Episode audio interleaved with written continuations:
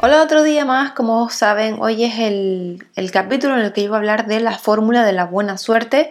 Eh, ya como, bueno, pues como último capítulo de la buena suerte, las claves de la prosperidad, Alex Rovira, Fernando Trias TV, todos dos maravillosos autores que, bueno, saben que, mm, que hemos hecho este increíble audiolibro y, bueno, vamos para allá con este último capítulo ellos escribieron unas palabras que dicen esto de este libro se escribió en ocho horas de un solo tirón.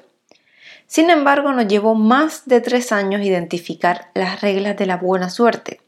Algunos solo recordarán lo primero, otros solo recordarán lo segundo. Los primeros pensarán que tuvimos suerte, los otros pensarán que aprendimos y trabajamos para crear buena suerte. Bueno, pues vamos para allá con la fórmula de la buena suerte. Ellos empiezan con una mm, frase de Arthur Schopenhauer que dice que el azar reparte las cartas, pero nosotros las jugamos. Schopenhauer tenía mucha razón. Como él, los autores de este libro también entendemos la buena suerte como una combinación de dos elementos. Por un lado, está aquello que no podemos controlar, lo que no depende de nosotros, ese azar que reparte las cartas.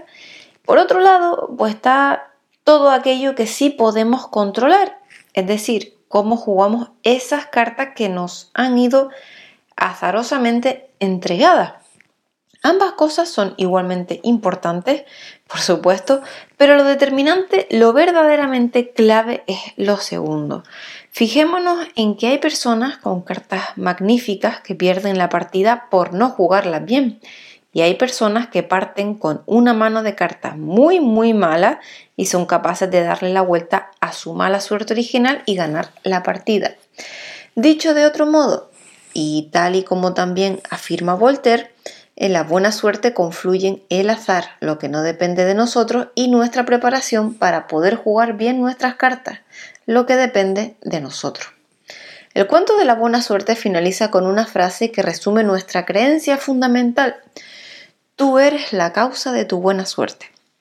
Porque el caballero Sid a pesar de recibir la misma información que el caballero Not, decide no resignarse, sino que aprende de la información que le brinda cada personaje del bosque encantado y crea circunstancias que facilitan el nacimiento no de uno, sino de innumerables tréboles de cuatro hojas.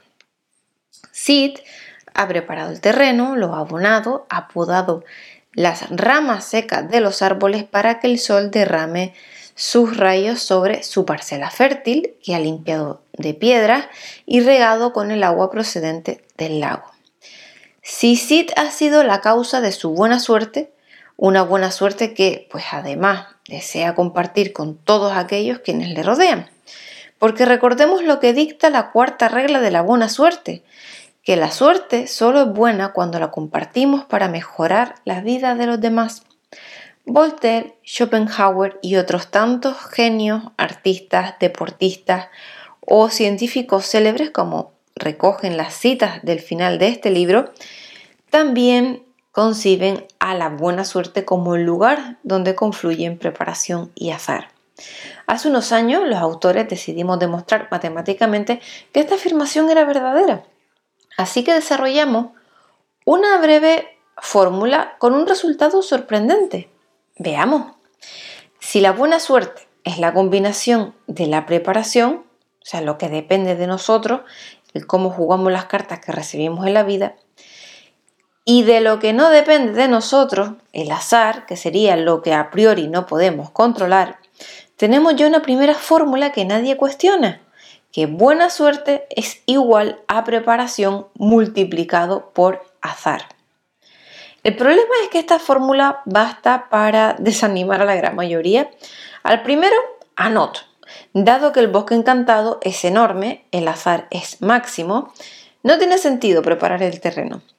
En la vida cotidiana muchas personas piensan lo mismo, pero de lo que no se percatan es que pues a menudo el azar nos antoja, se nos antoja infinito porque nos abandonamos a él.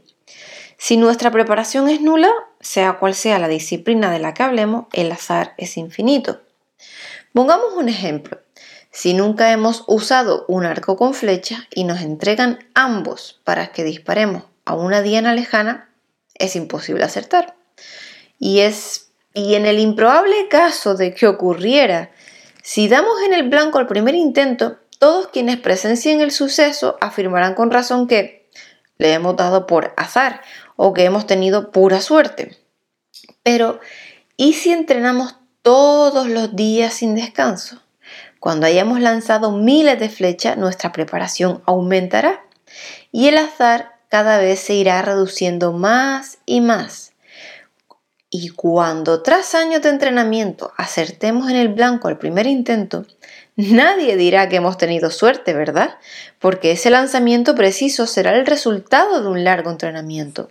Y esta es una verdad universal. Cuanto más ponemos de nuestra parte, cuanto más hay de uno en la voluntad y el ejercicio constante de mejorar la vida de los demás y la propia, más se reduce el azar. Y quizá sea ese uno de los mayores secretos de la existencia, una maravillosa obviedad. La buena suerte en realidad depende esencialmente de uno, de ti. Es por ello que el mago Merlín lo tiene también claro, y este es su mensaje final. Tú eres la causa de tu buena suerte. Eso no significa negar que el azar juega muchísimo en la partida de la vida, pero en la medida en que nos preparemos para crear circunstancias para la buena suerte, esta surgirá con mayor facilidad.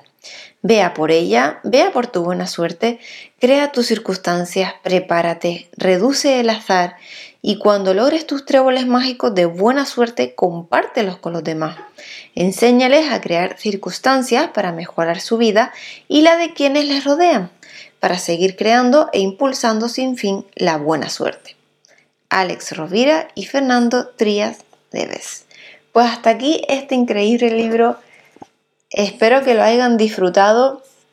Y nada, pues volveremos con otro audiolibro ya en estos días. Así que eh, un saludo y bueno, como siempre les digo, espero que se lo compren en el formato que ustedes prefieran porque es digno de tenerlo en nuestra biblioteca. ¿eh? Bueno, un saludo. Hasta el próximo día. Hasta luego.